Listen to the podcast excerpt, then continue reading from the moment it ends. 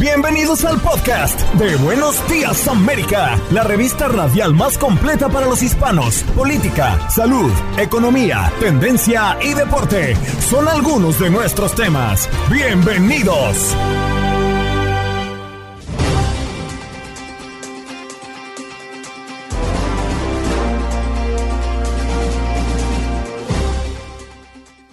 Buenos días, América de Costa a Costa. ¿Cómo están? Este jueves 27 de julio. Me da muchísimo gusto saludarlo. Soy Janet Vázquez, a nombre de Andreina Gandica. Hoy me acompañó César Procel en la conducción de este programa con temas súper interesantes. Platicamos de migración, platicamos de salud, platicamos de política, platicamos también de economía y muchos temas, así como deportes, espectáculos y más para que ustedes no se pierdan este interesante programa. Un panel de miembros de la Cámara de Representantes celebró una audiencia pública en el que se examinó el alegato de que el gobierno de Estados Unidos esconde pruebas de actividad extraterrestre en nuestro planeta. Este fue nuestro tema principal y platicamos con el periodista de investigación Jaime Maussan, quien ha estado durante muchos años eh, estudiando, analizando, investigando sobre la presencia extraterrestre en nuestro planeta. Así que nos dio su punto de vista de esto que señalan por parte del gobierno de los Estados Unidos de que hay pruebas y de que existe actividad extraterrestre en nuestro planeta. Así que se pone muy interesante, no se lo pierdan. También platicamos con Francisco Acosta Fragachán, economista y analista de entorno, quien nos habló sobre la tasa de interés que subió a su punto máximo en 22 años. Con él dialogamos de este tema, nos algunos consejos para pues evitar que nos golpee al bolsillo eh, el aumento de estas tasas de interés. También, como todos los jueves, tuvimos nuestro segmento ya gustado con el doctor mm, Edilberto Mejía Torres, quien nos habló de esos mitos y realidades del consumo del azúcar. También se puso muy interesante este tema. Además, tuvimos eh, una entrevista interesante sobre la semana de restaurantes en Nueva York y nos acompañó Adriana Aristizábal, portavoz de New York City, y ella nos platicó de que son alrededor de 500 los restaurantes en los cinco condados de Nueva York que se dan cita para ofrecer cuatro semanas de ofertas gastronómicas del 24 de julio y hasta el 20 de agosto. Así que temas muy interesantes que ustedes no se pueden perder. Esto es el podcast de Buenos Días América. ¿Qué pasó? Las noticias relevantes. Las historias destacadas. El resumen de lo más importante. Estos son los titulares. El creciente peligro de viajar por carretera en México, robos, secuestros y desapariciones. Aunque las autoridades mexicanas no reportan el número de hurtos y otros delitos que ocurren en carreteras federales y estatales, el incremento en los asaltos a transportistas en distintas vías, como la terrible carretera 57, que sube del centro al norte del país, es una muestra de lo riesgoso que resultan los trayectos para quienes transitan el país vía terrestre. Y encuentran viva a Alicia Navarro, una menor autista que desapareció en Arizona desde el 2019. En la madrugada del 15 de septiembre de ese año, Navarro, quien entonces tenía 14, escribió una nota para sus padres mientras dormían y salió de casa. Cuatro años después fue hallada en un pueblo muy pequeño en Montana, cerca de la frontera con Canadá. Nos vamos a más información porque hay impacto en la decisión de un juez de bloquear la política de asilo de Biden. El Departamento de Justicia tiene 14 días para apelar el fallo de un juez federal en California que bloqueó las nuevas normas de asilo de la administración Biden. El abogado José Guerrero explica que cambiaría esto en el panorama de miles de migrantes que están a punto de cruzar la frontera o que planean hacerlo. Y niños presuntamente enjaulados por su padre son rescatados por autoridades en Las Vegas. En imágenes quedó registrado el momento en que las autoridades de Las Vegas, Nevada, rescatan a seis niños encerrados en unas jaulas para perros. De acuerdo con los reportes preliminares, los menores habían sido golpeados, tenían cicatrices y se encontraban demacrados por presuntos abusos por parte de su padre. En más noticias también le contamos que fuerzas de seguridad fueron cómplices en la desaparición de estudiantes de Ayotzinapa, asegura informe. El grupo interdisciplinario de expertos independientes que investigaba la desaparición de los 43 estudiantes de la normal de Ayotzinapa en Guerrero en septiembre de 2014 se retira de México ante las irregularidades y la opacidad de las instancias consultadas para obtener información, no sin antes denunciar que las fuerzas de seguridad cómplices en este caso. Y por último, Jorge, un panel de miembros de la Cámara de Representantes celebró una audiencia pública este miércoles donde se examinó el alegato de que el gobierno de Estados Unidos esconde pruebas de actividad extraterrestre en nuestro planeta. Miembros de un panel del Comité de Supervisión de la Cámara Baja escucharon el testimonio de varias personas que hablaron sobre supuestas evidencias de visitas extraterrestres a la Tierra y su ocultamiento por parte del gobierno federal. Aseguraron que se incluyen desde restos de naves espaciales extraterrestres hasta algunos cadáveres de sus tripulantes. El testigo principal de la audiencia y el primero en hablar fue David Grush, un exfuncionario de inteligencia que dirigió el análisis de fenómenos aéreos no identificados en el Departamento de Defensa hasta el 2023. Grush dijo que no había visto con sus propios ojos ninguna de las naves extraterrestres que cree que el gobierno de Estados Unidos tiene almacenadas, pero dijo que 40 testigos con los que había hablado le habían asegurado que sí existen.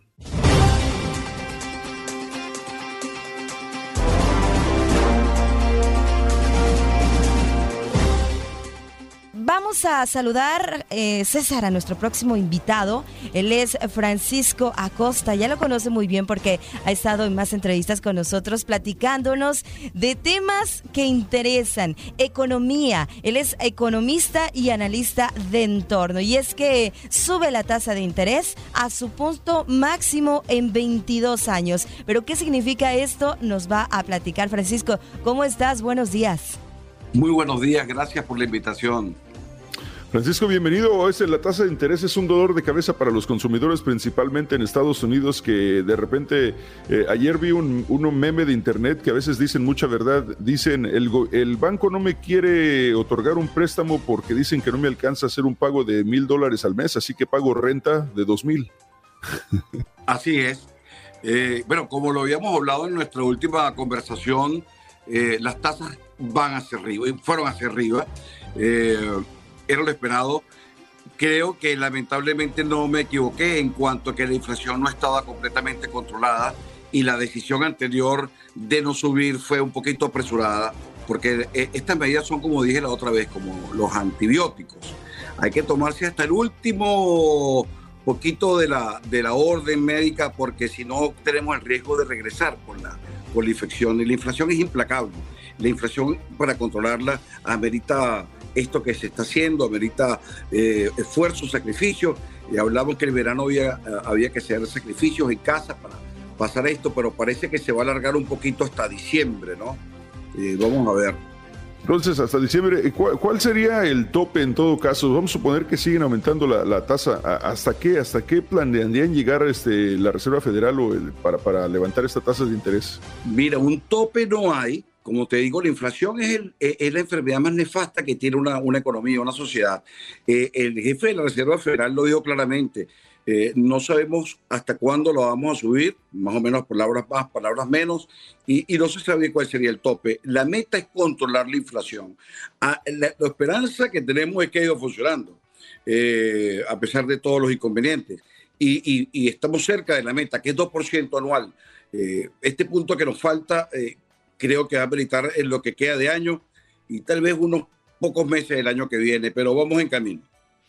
¿Qué puede hacer la gente? ¿Cómo se prepara la gente para un aumento de tasa de interés y, esta inflación que es inminente? Este, ¿Qué, recomienda un experto de economía para la gente, para los Controlar los gastos, efectivamente. ¿Qué es lo que busca la Reserva Federal? Que nosotros controlemos nuestros gastos.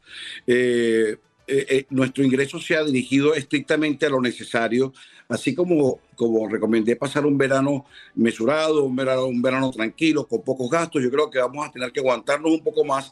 Y ahora que viene en el último trimestre del año, eh, la etapa de, navideña, de los regalos y, la parranda y la fiesta, bueno, aguantarnos un poquito y celebrar bien, pero en el 2024. Las tarjetas de crédito, ¿no? También que pueden ser un dolor de cabeza si es que no las sabemos, pues, utilizar adecuadamente. Sí, bueno, les, doy un dato. El promedio de endeudamiento con la tarjeta de crédito en Estados Unidos es de 5.700 dólares, más o menos por tarjeta. Eh, si la gente a estas tasas nuevas solo paga la cuota mínima, solo paga la cuota mínima, se va a tardar o se podría tardar entre 14 y 17 años para pagar la deuda que tienen hoy. Por una deuda de 5 mil dólares, 14 años, debido a las tasas de intereses. Por eso no hay que pagar lo mínimo, hay que pagar un poquito más o tratar de no utilizarlas. Sí, hay que tratar de no utilizarlas y pagar un poquito más. Y eso es lo que quiere, lo que quiere justamente la FED, que controlemos nuestro gasto, que nos hagamos más, que nos hagamos más eh, disciplinados con nuestros gastos y que tratemos de cancelar lo que podamos de las deudas ya existentes. Pero no le conviene al gobierno que la gente compre y que el, nivel de adquisición continúe porque es un ciclo de, dinero, ¿no? de hecho, por eso el gobierno de Biden otorgó ciertos eh, pagos a la gente cuando empezó lo de la pandemia. Sí, pero justamente esos pagos, justamente esos pagos que se hicieron durante el gobierno de Biden y durante el gobierno anterior, que fueron hechos con la aprobación de, los, de ambos partidos, es importante, porque la economía lo habilitaba por la situación de emergencia. Esos pagos que se hicieron son justamente uno, un poco de la gasolina que generó esa, esa ola inflacionaria. Entonces ahora estamos de regreso. Hay que, hay que recoger ese dinero, hay que, hay que a, enfriar un poco la actividad económica y eso básicamente se logra eh, ah, forzándonos a todos nosotros a gastar menos. Y, y eso, eh, eh, con las tasas que hay, evidentemente nos, nos obliga a ser un poco más mesurados con el gasto y las compras. Francisco, ¿y la economía de este país cómo eh, va? ¿Se mantiene, está aguantando o se está desacelerando? y la creación también de empleos, ¿cómo está en este sentido? Mira, este, lo, más positivo de todo este esfuerzo es que tenemos resultados. La economía ha sido, ha sido fuerte, eh, la economía está, está demostrando que es una economía eh, con bríos, los niveles de empleo se mantienen, eh, en los mejores niveles desde hace, desde hace muchísimos años.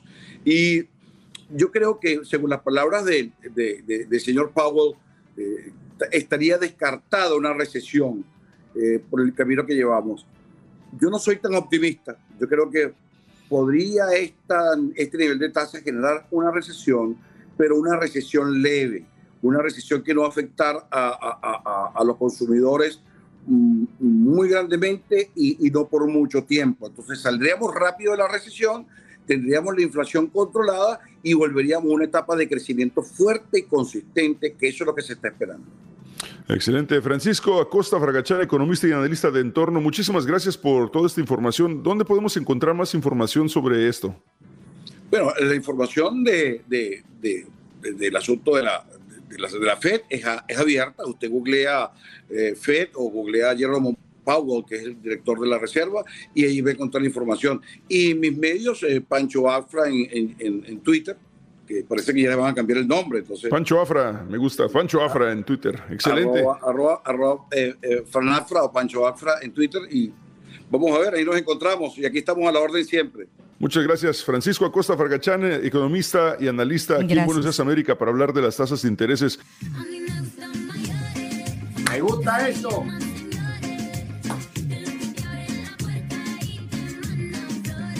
Fantástico. El doctor Mejía, tan querido siempre en este programa. ¿Cómo está, doctor? Muy buenos días. Gracias, Janet. Buenos días a todos. Veo a César ahí. Estaba chequeando a César, pero César parece un movie star, un hombre, una estrella de cine. No, ¿qué pasó? Hágame el favor. Con los Dios le bendiga la ceguera, doctor. Dios le bendiga la ceguera. Eh, tú sabes que yo no actúo por pasiones. Yo trato de ser objetivo buscando datos antropométricos y digo, pero este hombre es una estrella de cine. ¿Es un, Ken o no es un Ken? Hablando de, de, Barbie y esa película. Eh, bueno, yo creo que él supera al de la Barbie. Ah, vaya. Aplausos. Un abrazo para ustedes. Gracias. No, no, no, no, se va a volar. No lo vamos a aguantar luego. Tú sabes que se hizo un estudio sobre la fonética de las palabras, el tono de voz. No sé si ustedes recuerdan el estudio que se hizo con Kiki y Buba. Había dos figuras, una en forma estrellada y una en forma de una burbuja gordita y la gente le decía cuál es Buba y cuál es Kiki. y todo el mundo decía que Buba era la, la bola. Y sin embargo, no tenía ninguna relación, no tenían nombre. Al escuchar la voz de César, uno se lo imagina un hombrote de eh, este, bien obeso, tú sabes, como pero entonces de repente vemos un tipo muy estilizado, muy slender, increíble eso. Ahí se aplica la teoría de Buba y Kiki. Porque por la voz yo creía que tú eras Buba. Bueno, es que ah. antes la radio tan mágica que nos hacía imaginarnos, ¿no? A esos locutores. Yo me acuerdo que me pasó en alguna ocasión que yo decía, es que esa voz es, me encanta. Yo me imaginaba un personaje, bueno, guapísimo. Y cuando lo conocí dije, oh my God, mejor así me hubiera quedado. Gracias, no tenía que decirlo en el aire. Bendito Internet, bendito Internet. Ya no podemos escondernos detrás del micrófono, doctor. Exacto. Bien, un saludo a Dieguito, extrañando a Andreina, no la veo por ahí, que le esté pasando bien donde está. Anda de vacaciones. en México. ¿Perdón? Que anda de vacaciones en México bien merecido por allá por Cancún, tirándose de cabeza. De verdad, del, tirándose de cabeza. De cabeza, haciendo clavado sin salpicar mucha agua. Una clavadista. Y antes de entrar en el tema central que traje para hoy, que es mitos y realidades sobre el azúcar, hay que aclarar muchas cositas. Pero antes, déjame saludar a un gran amigo de La Vega que está viendo el programa y no se lo pierde. Es eh, Cruz, Nelson Cruz Maquín. También saludar a, mi tía Ana que nos visita desde Santo Domingo y está aquí y está celebrando su cumpleaños. Ayer era sonomástico, día de Santa Ana. Así que para mi tía una felicidad que comience, que siga y que nunca termine. Mira el tema del azúcar. César, quiero que tú estés conmigo sintonizado ahí. Claro que sí. Porque veo que a veces tú profundizas y te va deeply sobre algunos temas, en el caso de los extraterrestres y eso, pero no quiero yo disgregarme, quiero enfocarme mucho en el tema del azúcar. Así como hay en las religiones elementos que son fundamentalistas, extremistas, que son radicales, esa misma conducta existe en hombres de ciencia. Son fundamentalistas y radicales. He escuchado a algunos fundamentalistas que son hombres de ciencia, probablemente motivados eh, por una buena razón, sin embargo, no son honestos a la hora de plantear eh, las ideas. Recuerdo un amigo que se operó en Boston y el cirujano que lo operó era hindú. Entonces, al, al, otro día, el cirujano va a visitar a mi amigo y le dice, mira, no debes comer carne jamás en tu vida. El cardiólogo, que era parte del equipo, Inmediatamente el cirujano sale, el cardiólogo se acerca a mi amigo y le dice, mira, no te lleves de él, lo que pasa es que él es vegetariano y quiere que todo el mundo sea vegetariano. Come tu carnita más o menos de manera moderada, pero no le haga caso a eso de que no coma carne. Fíjate cómo este médico cirujano trata de meter dentro de la disciplina y el protocolo de la ciencia lo que es su propio marco de referencia, lo que es eh, digamos, su esquema de valores, ¿verdad? Es decir, no coma carne jamás, pero él está metiendo su ideología vegetariana. Ahora, ¿qué pasa con el azúcar? Que se está exagerando y distorsionando el mensaje. ¿Por qué? Y aquí voy, quiero que estemos muy interactivos nosotros. Ellos te dicen, los antiazúcar, los fundamentalistas, que el azúcar alimenta las células cancerosas eso es cierto. Pero es que el azúcar no solo alimenta las células cancerosas, alimenta a todas las células del cuerpo y naturalmente va a alimentar a las cancerosas también. Es como los antibióticos, te matan las bacterias malas, pero también te matan las buenas. Te dan una quimioterapia, destruye células malignas, pero también células benignas. Aquí voy sobre la realidad del azúcar. Lo pueden investigar donde quiera, ¿eh? Eh, eh, porque ahí están todas las fuentes de información. ¿Por qué al hombre le gusta el azúcar? Nuestros ancestros, nuestros antepasados, no tenían libros, no tenían revistas, no tenían radio, no tenían televisión, mucho menos la internet, no tenían fuentes de información. ¿De qué aprendían? De la experiencia, lo empírico, lo que vivían día a día.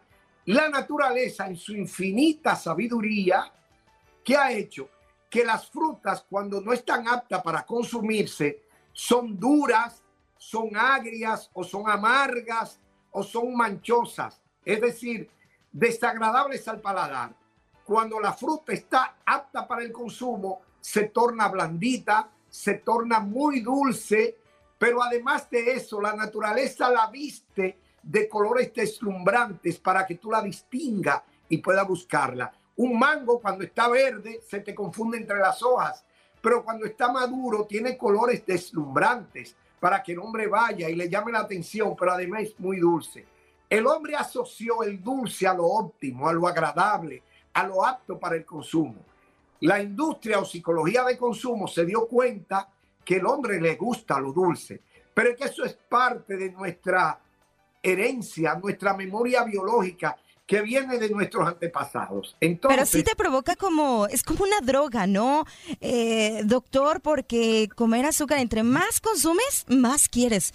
Eh, y te hace te falta. Hace adicto porque segrega endorfinas cerebrales. Ahora, ¿cuál es el gran problema, la verdad sobre el azúcar? Tú no puedes utilizar azúcar agregados, azúcar sintéticos, caer en el consumo de soda, por ejemplo, que te da calorías, pero calorías vacías. ¿De qué te sirve tomar soda? Bueno, te da placer, te da confort emocional, pero no te aporta nutrientes, es decir, no tiene minerales, no tiene vitaminas, no tiene proteína. Tú la desechas, ¿para qué estar comiendo eso? No tiene sentido. Igual que la industria de confitería, que la psicología del consumidor ha desarrollado una industria, incluso repostería, bakery, que tú puedes tomarlo un día, entre semanas, pero no hacer de eso un hábito porque no te aporta nutrientes. ¿Cuál es la parte que la gente tiene que conocer? El azúcar o los azúcares, los carbohidratos, son la principal fuente de energía de todos los seres vivos. El cuerpo humano ni ningún ser vivo de la eh, escala animal podría sobrevivir sin azúcar. Incluso si tú no introduces azúcar en tu cuerpo, a los azúcares simples, el cuerpo va a sintetizar el azúcar a partir de las grasas a través de una función que se llama gluconeogénesis. El hombre tiene que ser moderado en todo. Lo que no puede consumir es azúcar sintético, pero tú no consumieras azúcar, el cuerpo la va a, a sacar de las grasas Tres fuentes de energía tienen los seres vivos, sobre todo los animales. Los azúcares, fuente primaria, las grasas, fuente secundaria o energía de depósito y las proteínas. Doctor, Pero ahora te están se nos fue el tiempo, doctor. Muchísimas nos gracias. Nos echan el carro encima, doctor. Nos echan acá el carro. Muchísimas gracias, doctor, por todo lo que nos compartió. Y bueno, nos quedamos ahí con todo esto, pero lo esperamos para el próximo jueves. Gracias, doctor. Si Dios quiere. Bueno, gracias a todos. Un abrazo. Esa sí es música, no este, la de, de Rosalía y Raúl Alejandro que puse hace rato. Esa sí es música. Bien. Bien, Jorge. Bien, excelente, me parece bien. Vaya. Oye, pero ya se me abrió el apetito, César. Sí, a ver, ¿cómo que se antoja? ¿Qué, ¿Qué, es lo que dice la canción? Tamales. ¿Qué más dice? Chocolates, pizza, dulces, cigarros, bueno, de todo. ¿Qué, des ¿Qué desayunan habitualmente allí en Guadalajara? O sea, si voy a Guadalajara de turista, ¿qué desayuno? Una torta ahogada. ¿De es desayuno, desayuno? ¿Para almorzar? O, o, chilaquiles, puede ser. Unos chilaquiles. Unos chilaquiles con huevito. La verdad, yo, yo desayuno, me gusta algo de fruta, me gusta desayunar también como algo un poco más ligero. No soy de desayunar pesado. No, Jorge, es que Janet, Janet es high class, o sea, Janet ¿Tú le, crees, ¿tú, ¿Tú, le crees? ¿Tú le crees? A veces ni desayuno. Bueno. Llegó con chilaquiles, Procel. Chil ah, no, sí es cierto, empezó con. Abrió Jorge con me ha prometido chilaquiles. unos chilaquiles desde que entré a este programa. Ya voy a cumplir un año, Jorgito. No han llegado o sea, los chilaquiles. En un año en, en Buenos Aires, América, y de repente pasó de chilaquiles a yogur griego con frutita y miel. Ay, qué bonito. Bueno, Oye, ¿tú qué desayunas? Este, no desayuno casi nunca. De hecho, mm, ya, la última vez, la última vez que comí fue ayer como a la una de la tarde. Así que este, es habitual. O sea, a veces, a veces que me puedo ir 24 horas sin comer, este, nomás una, un almuerzo bien o una comida como de 2, 3 de la tarde y ya después me aguanto 24 horas sin comer. No es este, No, no soy como No es muy bueno eso, ¿eh? No, no te ayuda eh, mucho. Pues mientras no mientras cuando consumas el alimento no, no consumas este, creo yo, este pura, puras porquerías, ¿no? Este, sodas o refrescos y, helados y cosas con mucho azúcar, creo que estás bien. El problema es cuando no comes bien o te malpasas y después lo primero que consumes es una taza de, algo con mucho azúcar, ¿no? Un vaso con refresco, entonces ahí sí te afecta mucho. Pero no, Por supuesto. casi no me da hambre. Eh, Pero vamos con más llamadas del público. vámonos con nuestra próxima invitada, porque precisamente estamos hablando de comida y es que viene algo, o ya está más bien aquí, algo muy interesante, la Semana de los Restaurantes, en su edición verano 2023, y es que la ciudad de Nueva York desde la Organización Oficial de Turismo lanzó esta, pues esta semana de los restaurantes y tenemos el gusto de recibir a alguien que ya es de casa, Adriana Aristizábal, portavoz de New York City Company y aquí la recibimos con mucho gusto. ¿Cómo estás, Adriana? Muy buenos días. Hola Janet, César, muy buenos días y feliz pues de saludarlos desde las afueras de la ciudad de Nueva York con las buenas noticias de siempre, ¿no? Lanzamos este 24 de julio la semana de los restaurantes en la ciudad de Nueva York, que por cierto ya no es semana, es casi un mes porque el programa va hasta el 20 de agosto y la gente, los nuestros hispanos que viven en la ciudad de Nueva York o los hispanos que están pensando visitar desde otros estados en los Estados Unidos o que quieren venir de Latinoamérica, pues están invitados a participar en este espectacular programa que ya tiene más de 30 años. Sí, la semana de restaurantes, que es eh, una tendencia muy popular. Antes que nada, buenos días, Adriana, gracias por acompañarnos. Eh, esto de la Restaurant Week o Semana de Restaurantes ya también se volvió, no solamente en Nueva York, sino que en todo el país es algo que es sumamente popular porque, a ver, si, si y corrígeme si me equivoco, varios restaurantes eh, de lujo que habitualmente tal vez una persona no puede ir a comer ahí por el costo, reducen los precios o ofrecen un menú diferente para que la gente pueda probar sus comidas, ¿es cierto? Así es, la Semana del Restaurante eh, ya lleva más de 31 años en la ciudad de Nueva York. Eh, Nueva York fue pionero de este programa en los Estados Unidos y ha sido un, programa supremamente importante porque, por ejemplo, este año están participando 500 restaurantes en la ciudad de Nueva York, alrededor de 200 barrios de la ciudad se han unido a esto, así que este programa es supremamente importante para los pequeños negocios, no solamente para los restaurantes de clase mundial, sino también para los restaurantes emergentes y para los, la gente que está comenzando su negocio. Es importante además porque así como lo dijiste, eh, la gente, eh, nuestros, nuestros hispanos pueden ir y disfrutar restaurantes de clase mundial con platos de almuerzos o cenas de dos platos por 35, 40 o 60 ¿Y qué Tipo, qué tipo de comida? Tenemos... Ya empezaste. Ya empezaste. Ok. Te digo que hay en el menú hay hasta 285 diferentes tipos de comida. Tú sabes que la multiculturalidad de Nueva York es infinita. Hay, Tenemos gente de todas, de todas las partes del mundo, así que hay restaurantes para todo tipo de menú, para todo tipo de comida exótica que se quiera, que se quiera digamos, eh, eh, experimentar, pero también muy importante reconocer la participación de los restaurantes hispanos en este programa. Normalmente, anualmente estamos teniendo entre 35 y 40 restaurantes hispanos participando en el programa. Excelente. Oye, por ejemplo, en Nueva York, si alguien llega de turista a Nueva York, ahorita hablábamos de qué es lo que almuerza alguien, qué desayunas. Eh, aquí, este, Janet cambió de chilaquiles a yogur griego. ¿Qué, ¿Qué, se desayuna o qué le recomendarías habitualmente a desayunar a alguien en Nueva York?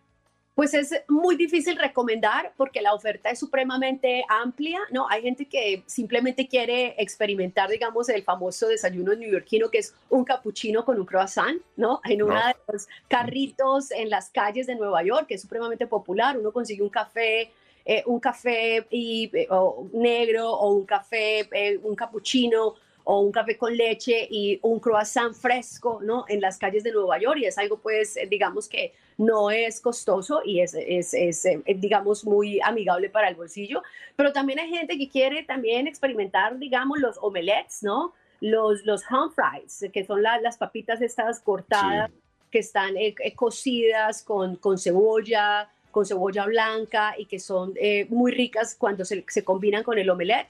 Eh, pero también hay gente que es vegetariana, ¿no? Y que no consume ni leche ni huevos, entonces... No. Es, es, es la, la, oferta es muy grande. Eh, tenemos nuestra página web de newyorkcitytourism.com, donde se puede ir y chequear toda la lista de los restaurantes que tenemos en la ciudad de Nueva York y que la gente puede simplemente darse una pasada por allí y disfrutar estas ofertas. Una bandeja paisa y me voy contento. Yo también.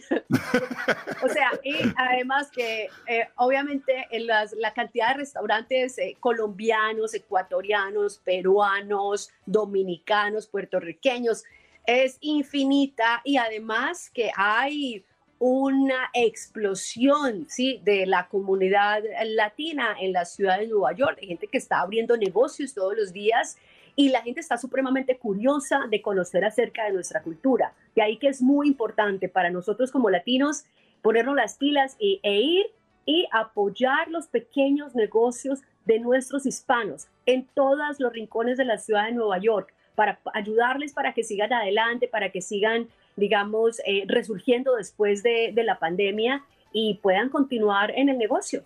¿Y estos restaurantes, Adriana, cómo le hicieron para inscribirse o como para poder participar en esta semana de restaurantes que ya lo mencionaste? Un mes Nueva York se convirtió en la capital gastronómica del mundo. La inscripción es gratuita.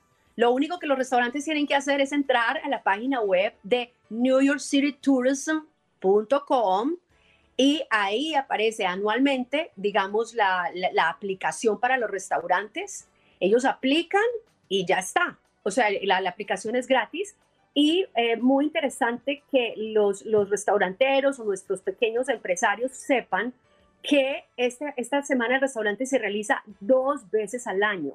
Se hace en invierno y se hace en verano. O sea, hay doble oportunidad para ellos para que den a conocer sus restaurantes para que la gente, digamos, para que participen en un programa en el que están, digamos, a la par con restaurantes de clase mundial como, como Daniels, por ejemplo, ¿no? Como Tavern on the Green y, sitios que son icónicos en la ciudad de Nueva York. Creo que como, como empresarios se deben sentir supremamente satisfechos de aparecer en una página web al lado de restaurantes de clase mundial y que la ciudad de Nueva York se esté tomando, digamos, eh, la, teniendo la iniciativa de ayudar a estos negocios a prosperar, a ayudarlos y ayudarles también con el, con el marketing para que, para que se conozcan y para que la gente sepa dónde ir. Excelente. Adriana Aristizábal, eh, gracias por, por, tu información. Nuevamente la página web para que te sigan o para que tengan esta información de la, del, del mes de los restaurantes. Es eh, eh www.njctourism.com. Excelente. nyctourism.com. Gracias, Adriana. Un placer saludarte. A ustedes. Un feliz día les deseo. Eh, bueno, bienvenidos a Buenos Días América. Una de las eh, noticias más importantes que ha surgido en las últimas 24 horas fue el día de ayer donde un panel de miembros de la Cámara de Representantes celebró una audiencia pública en donde se examinó el alegato de que el gobierno de Estados Unidos esconde pruebas de actividad extraterrestre en el planeta, aquí en el planeta Tierra. Miembros del panel del Comité de la Supervisión de la Cámara Baja escucharon el testimonio de varias personas que hablaron sobre supuestas evidencias de visitas extraterrestres a la Tierra y su ocultamiento por parte del gobierno federal. Aseguraron que se incluyen desde restos de naves espaciales, extraterrestres, hasta algunos cadáveres de sus tripulantes. El testigo principal de la audiencia y el primero en hablar fue David Grosh, un exfuncionario de inteligencia que dirigió el análisis de fenómenos aéreos no identificados en el Departamento de Defensa hasta el 2023.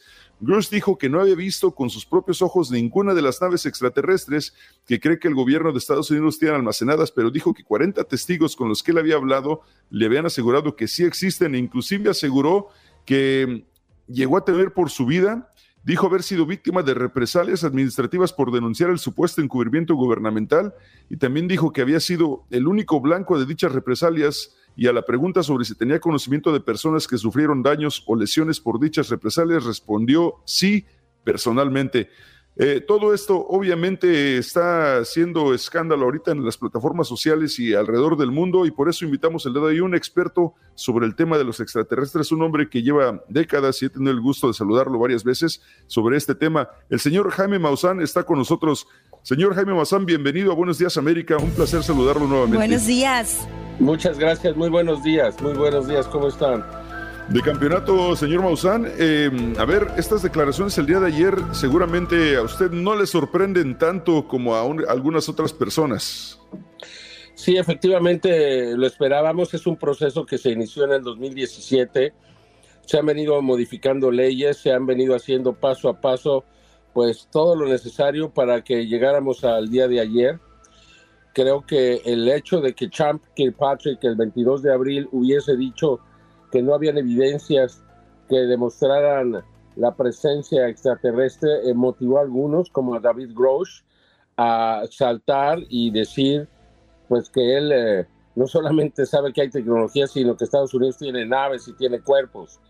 Por tal motivo, pues eh, creo que pues lo motivó que diera una entrevista y a partir de ahí que los congresistas realizaran esta audiencia pública que ha sido de gran impacto para todo el mundo.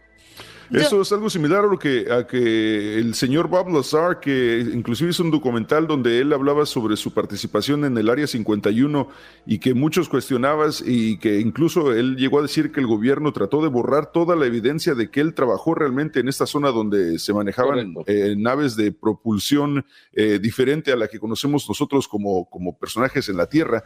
Entonces, Todas esas declaraciones bajo juramento el día de ayer hacen que todo lo que ha dicho Bob Lazar, todas las investigaciones que usted ha hecho, eh, tienen, eh, cobran muchísima más fuerza ahora. Sí, no, y de todos aquellos que murieron esperando este día, o sea, tenemos ahora que recordarlos a ellos también, grandes investigadores, Stanton Friedman, por ejemplo, que tanto hizo por generar la conciencia alrededor del tema, un físico nuclear que desafortunadamente murió sin, sin ver estos resultados y tantos. No quiero empezar a mencionar ahora, pero creo que hay que hacer un reconocimiento a, los que se fueron y que no vieron este momento, porque siempre dijimos la verdad. Y para mí eso era lo importante, porque tú sabes, yo soy periodista, no soy ufólogo, yo fui pues eh, periodista de 60 minutos en México, fui director, fui reportero, y, haberme dedicado a este tema fue porque yo sabía que era verdadero y me di cuenta que la gente estaba diciendo la verdad. Y creo que eso es lo que pues realmente es tan importante. Don Jaime, buenos días, un gusto saludarlo. ¿Qué tipo de evidencias, ya mencionaba ahí algunos objetos que puede tener el gobierno de Estados Unidos, pero ¿Qué eh, podría estar haciendo el gobierno de Estados Unidos con todas estas evidencias? Y, bueno, también, ¿por qué eso de tenerlo oculto, ¿no? De no decirlo. Pues porque han tomado ventaja, porque se ha desarrollado la retroingeniería, porque se ha desarrollado estrategias específicamente bélicas, tecnología bélica, y esto pues es lo que ha pues eh, sido pues considerado de seguridad nacional, es un secreto, son avances que se han logrado. Y esto desde 1947, primero decidieron que no había que decirlo porque podría causar pánico. Y luego se dieron cuenta que estratégicamente podrían desarrollar la retroingeniería y tener estos avances. Mira, ahorita con lo que estamos hablando, los circuitos integrados de las computadoras vienen de las naves extraterrestres, la fibra óptica, la fibra de alta resistencia, eh, pues eh, la visión nocturna y tantas otras cosas, el rayo láser. ¿Quién lo dijo? Lo dijo el, coronel Philip Corso, quien es, eh, o fue más bien, porque ya murió, uno de los miembros del, de la Oficina de Tecnología Extranjera del el Pentágono, y ahí desarrollaron toda esta tecnología. Lo dijo, lo declaró, lo escribió un libro, y también se burlaron de él, ¿no? Pero pues ahora todo está quedando en claro, y ahora lo que sigue es iniciar un proceso de comunicación con estas inteligencias. Eh, Jaime Mozart, pero a ver, ¿cuál sería el beneficio en todo caso para... Eh, exigimos transparencia muchas veces, pero en el caso de los extraterrestres y de esta tecnología, ¿cuál sería el beneficio directo para, para gente común y corriente como nosotros tener ese contacto o saber la verdad sobre la existencia de, este, de estos seres y este contacto con el gobierno? ¿En qué nos beneficia a nosotros personalmente eh, saber la verdad, entre comillas? pues es, es una oportunidad para estar unidos, ¿no? Algún día Ronald Reagan dijo en las Naciones Unidas que si nos atacara una raza extraterrestre nos uniríamos todos.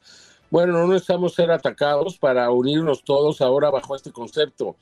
Y esto va a ocurrir cuando iniciemos comunicación con ellos. Cuando iniciemos comunicación, la humanidad se va pues va a dejar sus diferencias de lado, porque es muy urgente. Lo que está pasando con el cambio climático es verdaderamente aterrador y lo que puede pasar en unos dos, tres, cuatro, diez años es algo que es eh, impensable. O sea, no queremos ni siquiera imaginar ese mundo que ahora está empezando a, a, hacerse realidad desafortunadamente. Entonces, es muy importante que dejemos las diferencias de lado y, entonces iniciar comunicación con estos seres. Imagínate lo que podría ser.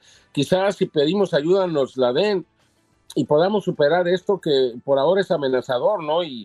Y dar un mejor mundo a nuestros hijos. Yo creo que todo esto está involucrado en este tema. Usted mismo puso en su cuenta de Twitter que ahora el mundo ya no será el mismo después de la audiencia que se dio ayer y además que usted está haciendo tendencia en las últimas horas porque es de las personas más solicitadas porque además eh, tantos años de investigación y seguramente muchas veces lo cuestionaron, no le creyeron. Ahora, ¿qué le puede decir a toda esa gente? Bueno, pues que siempre dijimos la verdad, que tengo la satisfacción de la misión cumplida, que soy un verdadero periodista, que no tuve temor de, lo que podría suceder conmigo, ¿no? Muchos amigos me dijeron, no te metas en eso, va a afectar tu carrera y la afectó, ¿no? Yo no sé hasta qué punto, incluso 60 minutos se terminó en México al yo involucrarme de manera tan profunda con el tema.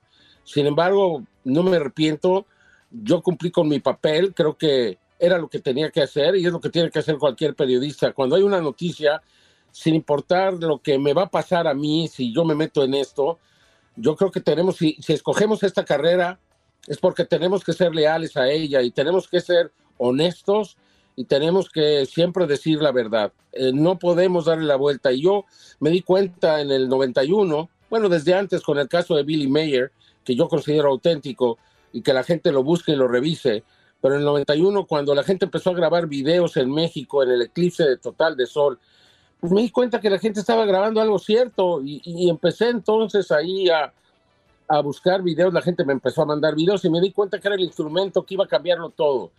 Y creo que pues no me equivoqué, yo dije 20 años, fueron 30, hoy todos tienen cámara en sus manos y hoy todos, un gran número de personas todos los días graban este fenómeno en algún lugar del mundo. Y, entonces, este, pues eh, ahí pues fue donde mi participación fue importante, en haber motivado que la gente viera el cielo y grabara lo que estaba viendo. Dos preguntas, eh, señor Maussan. La, primera es, eh, David Grush aseguró que lo habían amenazado entidades gubernamentales para encubrir esta información. Y la otra es, em, en tendencia en redes sociales constantemente vemos lo de los reptilianos, incluyendo la situación ayer con el, eh, el eh, congresista Mitch McConnell, donde se queda congelado durante un discurso. Muchos aseguraron que también es reptiliano. Lo tomamos muchas veces como broma. Eh, obviamente te puede ser un caso de salud, pero ¿qué, qué usted sobre eso? No, yo creo que tenemos que tomar las cosas con mucho cuidado no hay evidencia de la presencia de los reptilianos. yo, yo me muevo con evidencias y yo no he encontrado alguna que me demuestre eso. Cuando la encuentre, si yo considero que es cierto, lo voy a decir, no importa lo que sea. Pero hasta ahora no he encontrado evidencia. Yo tengo evidencias de que estos seres están aquí, tengo evidencias que hay casos de contactos, tengo evidencias de casos de personas que han enfrentado esta situación. Hasta ahí. No, hay, hay muchas fotografías de estos seres e incluso algunos videos que son auténticos. Todo eso me consta. ¿Y usted nos podría decir cómo son, cómo... Sí, sí, exactamente. Creo que es parte de la duda, ¿no? ¿Cómo, cómo son? Mira, seguramente que hay muchos de tipo humano. Eso si le tomas una foto, pues no, no te dice nada. Las evidencias que tenemos que son consideradas extraterrestres, pues son los clásicos pequeños con cabeza grande, ojos grandes, ¿no? Eh, hay casos muy, muy importantes, como el caso Insidior de Inglaterra del 99, donde se, lograron, se logró un video y del video fueron extraídas seis imágenes que, que nosotros tenemos, donde claramente se ve estos seres, ¿no? O sea, hay, hay evidencias importantes que nos demuestran la presencia de estos seres en nuestro mundo, pero no de los famosos reptilianos. Excelente, señor Gemma Ozán. Me imagino que estos días serán ocupadísimos para usted y bueno, lo felicito porque sí, me queda claro, eh, incluso hemos tenido eventos aquí en Houston algunas veces eh, juntos y me queda claro que aparte de, siempre va a haber gente que está en contra de, hechos o que no quieren creer, pero también vemos muchos que sí creemos y que eh, respetamos su trabajo en, esta, en este ramo de periodismo. Eres muy amable, te agradezco y a todas las personas interesadas y y todas las muestras de apoyo que he recibido en las últimas 24 horas, pues van a continuar con, esta labor porque aquí no ha terminado. Yo creo que sigue la comunicación, es lo importante ahora. Eh, tratemos, ya ha habido comunicación anteriormente. En 1974 se mandó un mensaje al cosmos. La respuesta llegó 27 años después, allá en los campos de trigo en Inglaterra. Nadie la tomó en cuenta. Bueno, hay que revisarla nuevamente y esto es el proceso que tenemos que seguir entrar en comunicación con otras inteligencias. Y el hecho de que ellos estén eh, acercándose aquí a nuestro planeta, ¿nos dice que están mucho más avanzados que nosotros? Desde luego, ellos pueden llegar desde lugares muy lejanos, nosotros no podemos todavía. Algún día lo vamos a hacer, si somos capaces de superar los retos enormes que tenemos enfrente a nosotros. O sea, el cambio climático no es cosa pequeña, podría afectar, no digo eliminar, pero afectar considerablemente a la civilización humana. Si es que superemos eso y el futuro es verdaderamente eh, emocionante, por decirlo menos. La última y nos vamos, señor Maussan. Usted ha recibido amenazas por parte de entidades gubernamentales también y la otra es, ¿por qué se acercan directo? ¿Cómo saben de acercarse al gobierno de Estados Unidos y no a otros gobiernos? Amenazas, no. He sido, pues, como decía yo, reprimido a veces se me ha obstaculizado hacer cosas, eh, en, recibir ofertas de, trabajos que luego no se dan porque yo estoy involucrado en esto y, no falta aquel que opine que está loco, ¿no? O sea, o sea, me ha afectado de manera personal, pero amenazas yo no he recibido. Quizá por estar en México, a lo mejor por eso, quizá aquí hubiera sido diferente. Excelente. Señor Jaime Maussan, periodista de investigación sobre este fenómeno, ¿dónde podemos seguirlo en plataformas sociales o páginas eh, web? Bueno, en Twitter Jaime Maussan 1, en, YouTube Maussan TV y hay otras Facebook Jaime Maussan Oficial. También creo que es la misma en, Instagram y en TikTok es Jaime Maussan. Excelente. Señor Jaime Maussan, muchísimas gracias por su, por su información. Eh, eh, suerte este fin de semana. Me imagino que seguirá ocupadísimo. Gracias. Gracias. Gracias a ustedes por el interés. Muchas gracias. Estás escuchando el podcast de Buenos Días América, la revista radial más completa para los hispanos. Escúchanos en las diferentes plataformas: Euforia, Spotify, TuneIn y iHeartRadio. Tu DN Radio. Vivimos tu pasión. Adrenalina, pasión y orgullo. Todo por ser campeones. En Buenos Días, América. Contacto Deportivo.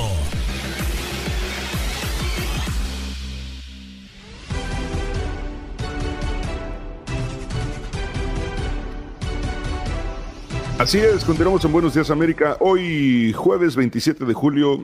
Mientras tanto, Vámonos con Contacto Deportivo esta mañana con toda la información hasta el momento con nuestro amigo, nuestro compañero Max Andalón. Max, bienvenido, te escuchamos. Compañeros, ya listos obviamente para reportar un poquito de lo que pasa acerca del mundo del deporte. Rápidamente yéndonos con eh, un amistoso internacional, un amistoso que termina llamando eh, bastante la atención justamente en eh, el estadio NRG porque en Houston, Texas se terminaron enfrentando dos de los equipos más grandes del eh, fútbol internacional, Real Madrid y el conjunto del eh, Manchester United, con eh, diferentes cuestiones, con diferentes futbolistas que quería probar cada uno de ambos equipos, sobre todo pues checándole y, y, pues viendo sensaciones con los nuevos futbolistas, con los nuevos fichajes.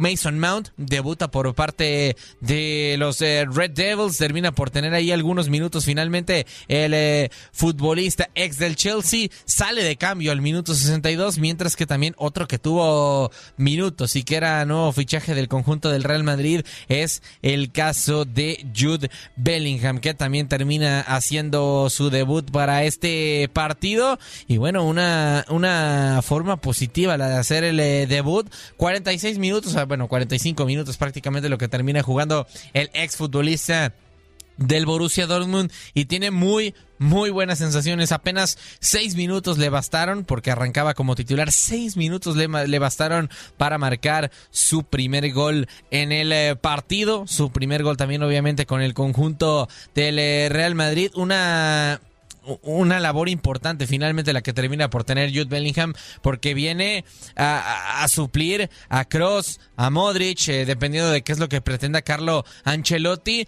pero entra un medio campo que no es eh, para nada para nada fácil como lo termina por ser el del Real Madrid que ya le reeditó con cinco Champions eh, en algún momento y de qué forma termina incorporándose justamente a ese medio campo. Un eh, pase de Tony Rudiger teledirigido como un mariscal de campo. Eh, por cierto, Jude no funciona como interior, como tradicionalmente lo hacía en el Borussia Dortmund, sino como media punta. Aprovecha un hueco que deja la, entre los dos centrales la, defensa del Manchester United. Se filtra el espacio, prácticamente ya solo termina quedando para definir, termina quedando solo en contra del eh, guardameta del conjunto del Manchester United, André Onana.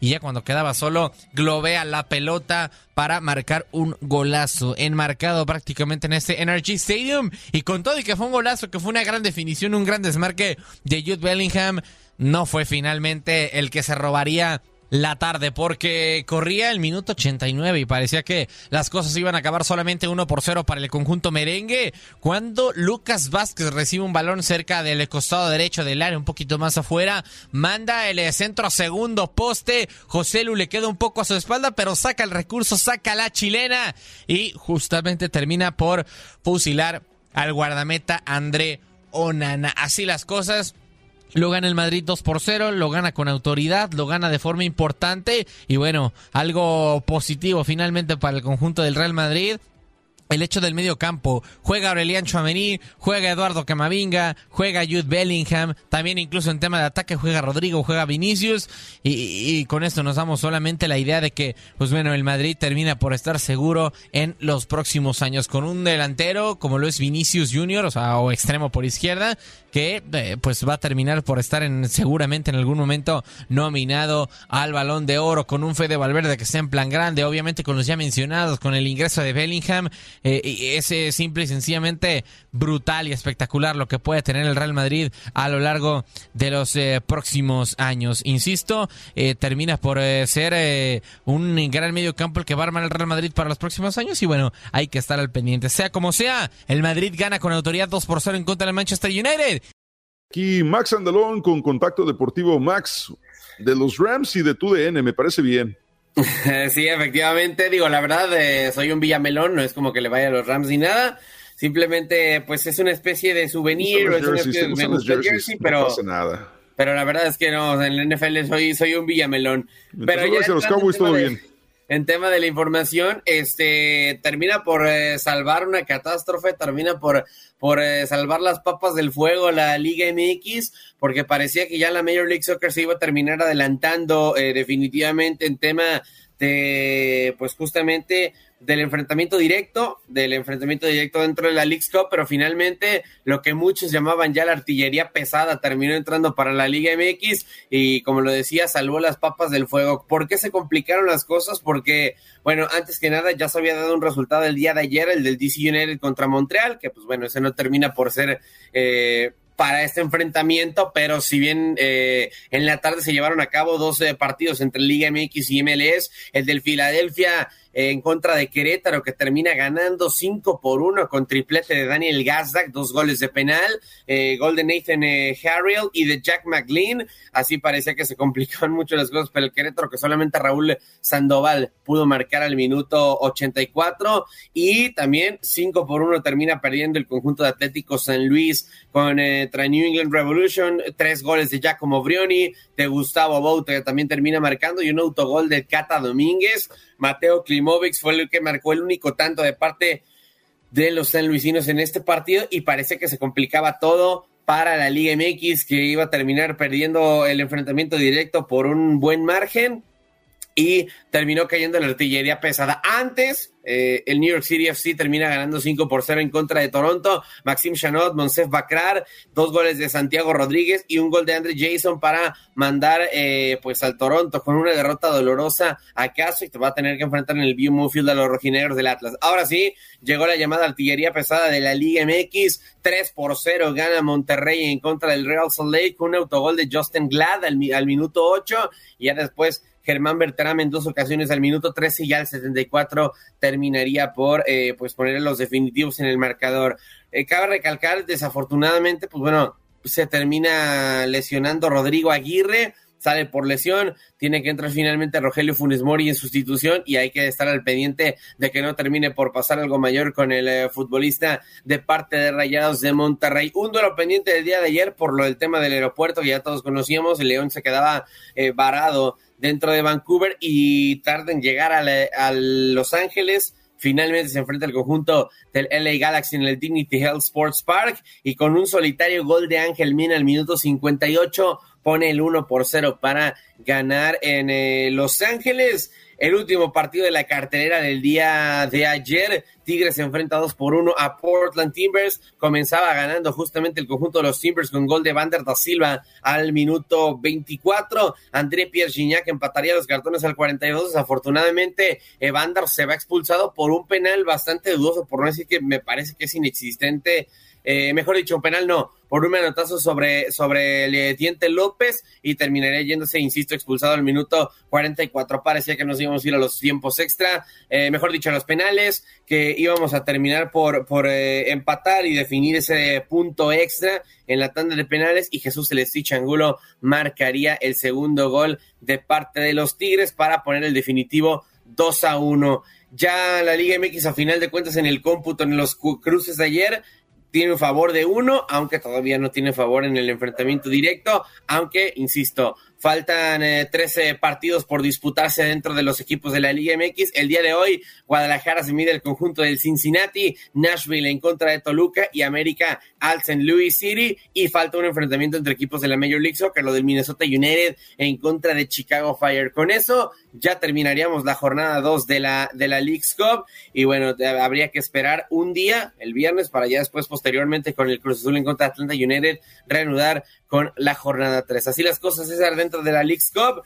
Lo decía, salva los eh, platos rotos, salva las papas del fuego la Liga MX en los últimos partidos del día de ayer. Sin embargo, Max, eh, la única diferencia aquí es que ningún equipo de la MX goleó a la MLS, todo lo contrario por los equipos norteamericanos que golearon a los equipos mexicanos. Sí, sí, sí, ya lo decíamos, lo del tema del New England Revolution en contra del San Luis por cinco goles, Filadelfia contra Querétaro también que le termina marcando cinco, FC Dallas en contra de Necaxa, eh, termina por ser, como dices tú bien, pues incluso Minnesota contra Pueblos y nos vamos a, a partido a la jornada uno. Eh, si nos vamos también ya a meter diferencia de goles y todo ese tipo de cuestiones, si termina por ahí por perder la Liga MX cuando solamente me parece, y digo, si contamos goleadas a partir de tres tantos, solamente Rayados ha, goleado para la Liga MX. si bien es cierto, Mazatlán le mete tres a Austin FC, eh, Austin FC sí mete uno, por lo que bueno, son dos goles solamente de diferencia, pero sí, por lo menos hasta ahora la que ha salido mejor de parada o la que ha salido más avante es la MLS a comparación de la Liga MX.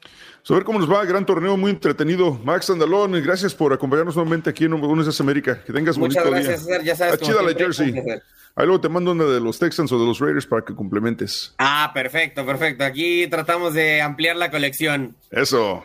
Gracias, Max Andalón, en Contacto Deportivo esta mañana en Buenos Días América. Gracias por acompañarnos en nuestro podcast. Buenos días América. Y recuerda que también puedes seguirnos en nuestras redes sociales. Buenos días AM en Facebook y en Instagram. Arroba Buenos días América. AM. Nos escuchamos en la próxima.